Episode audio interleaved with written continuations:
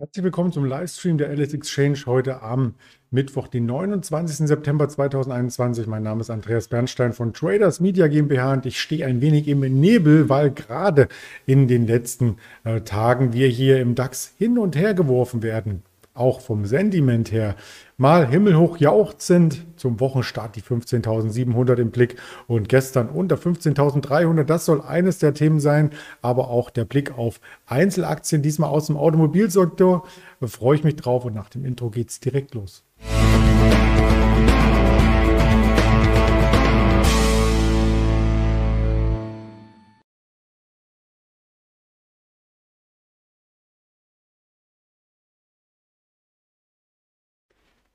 Das Ganze möchte ich über den Handelstag verteilt auch mit weiteren Informationen anreichern, unter anderem mit dem Händlerinterview heute gegen Mittag, unserem Händler Marcel. Das haben wir hier auch noch einmal verzeichnet als Erinnerung. Also Schauen Sie gerne zu, schauen Sie gerne dem Händler virtuell über die Schulter auf den anderen Kanälen und hier natürlich in Wort und Bild gegen Mittag. Ja, der DAX hat gestern die Konsolidierung nach der Wahlparty, so muss man es ausdrücken, noch einmal fortgesetzt. 15.262 Punkte.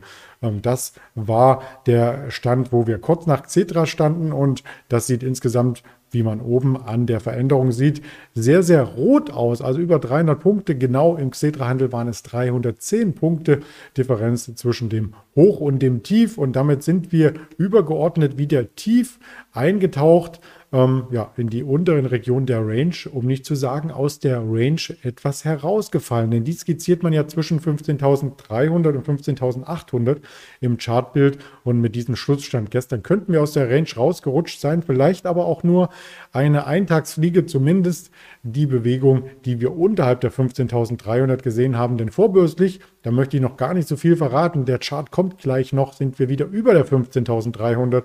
Aber das sieht natürlich extrem volatil aus. Der VDAX gestern angesprungen, plus 18 Prozent. Also solche Tagesanstiege sieht man auch selten im Markt.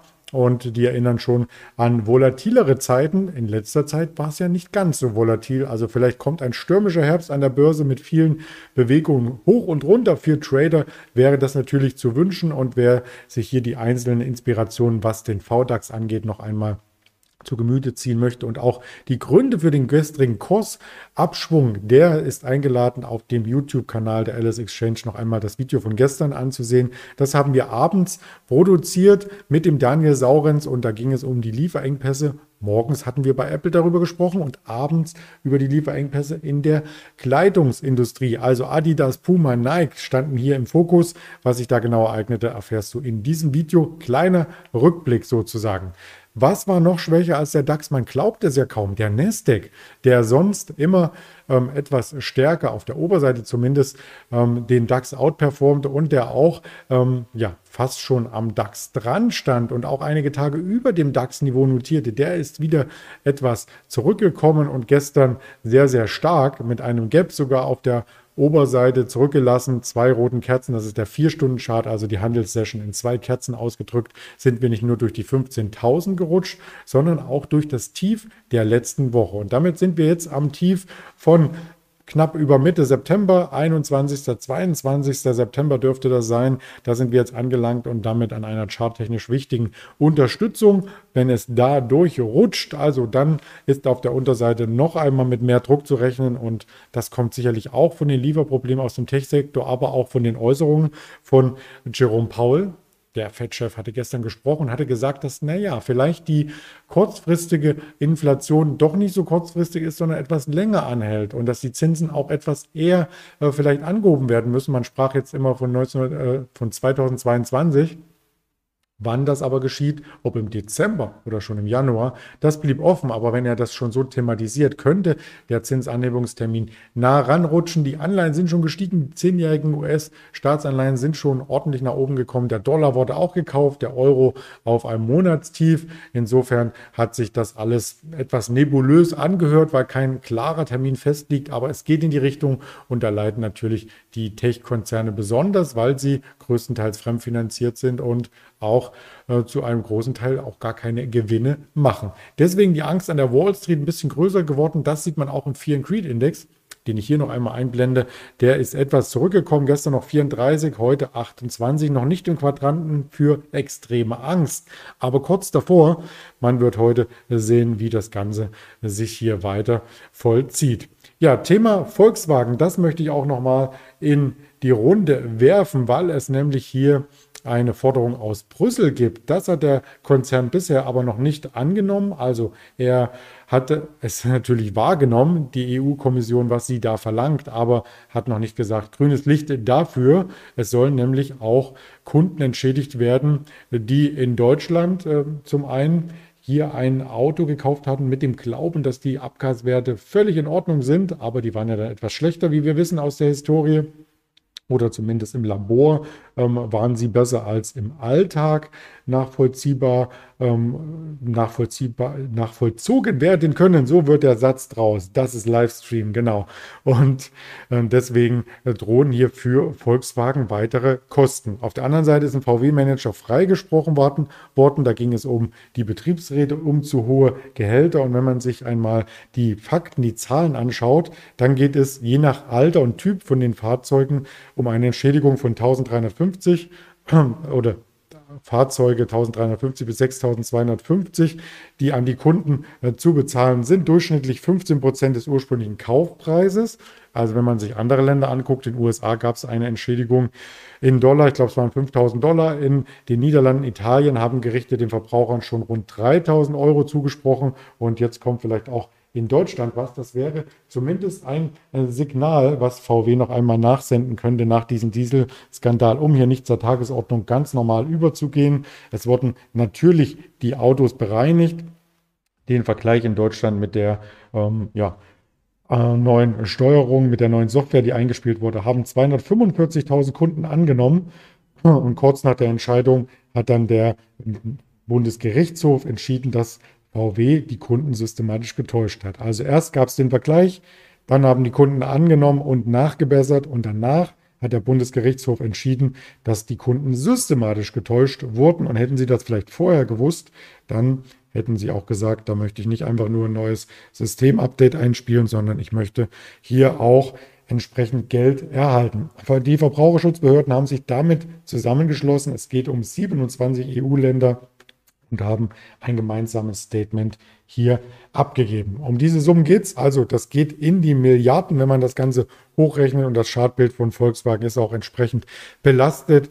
Heute Morgen leicht im Plus. Gestern war es auch an der Plus-Schwelle. Aber insgesamt sind wir auf dem Niveau vom März 2021, haben also die Sommerrallye, wenn man es so möchte, wieder komplett abverkauft. Aber die Aktie ist von Jahresbeginn bis jetzt betrachtet noch immer im Plus. Welche Aktie aus dem Automobilsektor noch stärker im Plus ist, das ist die Daimler.